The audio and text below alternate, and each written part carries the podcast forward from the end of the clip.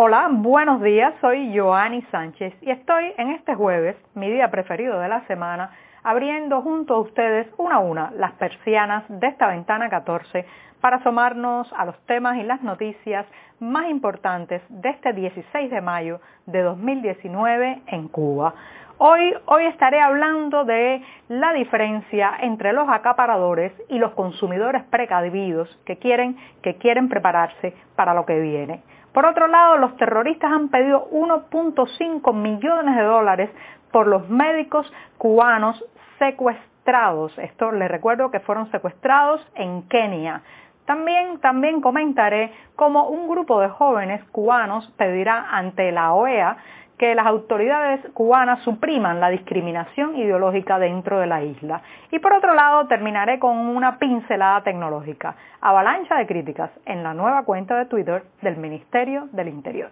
Pues bien, presentados ya los temas, voy a revolver mi cafecito informativo, ese que de manera tradicional me tomo junto a ustedes de lunes a viernes. Es un cafecito recién colado, breve, todavía caliente, un poco amargo, como me gusta a mí, pero siempre, siempre necesario.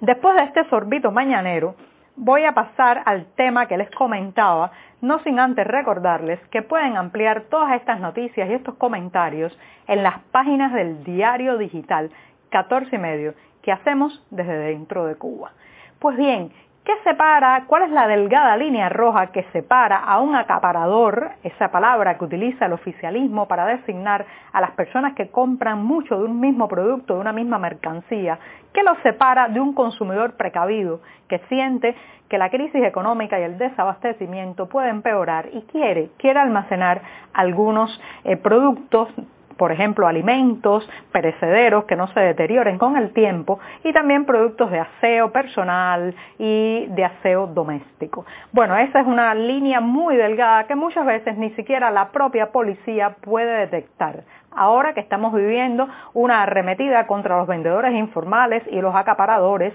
una arremetida que ya anunció la ministra de Comercio Interior, Bercy Díaz Velázquez, en la televisión oficial eh, esta misma semana. Eh, pues eh, lo que está ocurriendo es que la policía está haciendo inspecciones de bolsas, bultos que las personas trasladan para ver si se trata de un acaparador, de alguien que está comprando para después revender. Sin embargo, lo que está ocurriendo es que mucha gente que no está en el negocio de la reventa ni quiere para nada comercializar ese producto en el mercado informal o mercado negro, está teniendo problemas de que les aplican multas por llevar 10 paquetes de detergente, eh, más de 5 jabones, porque quizás hacer varias veces una misma cola para comprar eh, productos cárnicos. El Código Penal cubano lamentablemente incluye el delito de acaparamiento y la penalización puede ir desde una multa eh, que incluso llega a ascender a unos 300 pesos cubanos, alrededor de menos de 15 dólares, pero también puede ir a prisión la persona. Hasta un año de privación de libertad puede, puede ser condenado eh, si se demuestra que está incurriendo en un delito de acaparamiento. Les voy a leer brevemente cómo define el Código Penal cubano esta, este supuesto delito, este presunto delito, porque eh, como verán se vuelve todo muy subjetivo y muy relativo eh, a cómo lo mira la policía, el oficial que detenga. Dice eh, que eh, se define el acaparador como alguien que adquiera mercancías u otros objetos con el propósito de revenderlos para obtener lucro o ganancia. Pero también, y aquí es la parte más difícil, el que retenga en su poder o transporte mercancías o productos en cantidades evidentes e injustificadamente superiores a las requeridas para sus necesidades personales. Como ven, eh, ¿qué es una necesidad personal en un momento de crisis cuando mucha gente quiere almacenar, eh, cuando quieren guardar comida? Eso de qué cumple las necesidades personales se vuelve algo muy subjetivo, como les decía, y por eso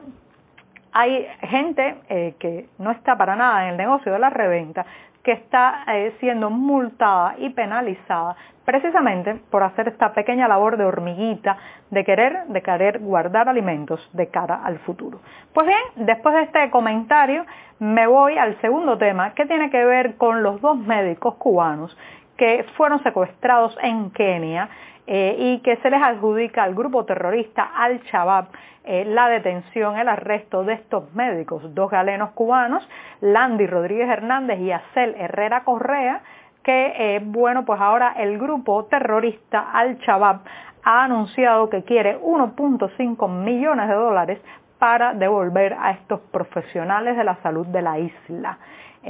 ha sido un anuncio que eh, pues se ha hecho, se supone que aunque fueron secuestrados en Kenia, estos dos doctores han sido trasladados a Somalia, como saben, es un estado fallido que está ocupado por milicias armadas islámicas, muchas veces vinculadas con el grupo terrorista Al-Qaeda. Eh, esta información, el pedido de los secuestradores, eh, se le ha hecho llegar al gobierno de Kenia, pero las autoridades de ese país africano se niegan rotundamente a entregar la suma acordada. Hacia el interior de la isla hay muy poca información eh, sobre lo que está ocurriendo con estos médicos, a diferencia de eh, otros eh, cubanos que han sido detenidos, arrestados o secuestrados en otras partes del mundo, sorprende que en este caso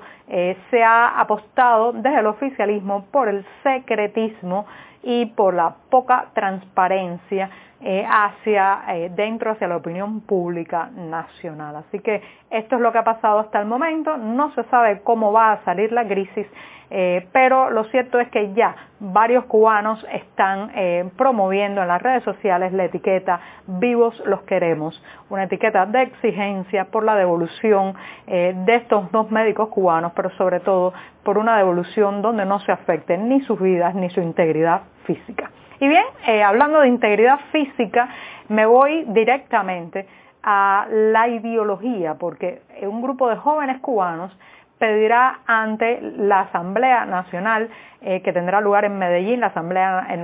General de la OEA, eh, pedirán que en Cuba se elimine se suprima la discriminación ideológica en el sector de la educación y también en el empleo. Esto es un grupo de organizaciones y líderes independientes que este martes se reunieron en La Habana en un encuentro eh, bajo el nombre de Diálogo Nacional de la Juventud Cubana. En este diálogo presentaron las propuestas que llevarán a Medellín, Colombia, y eh, la que más eh, pues eh, destaca entre esta serie de propuestas es justamente la eliminación de los filtros ideológicos para acceder por ejemplo, la eh, enseñanza universitaria. Recuerden que en Cuba,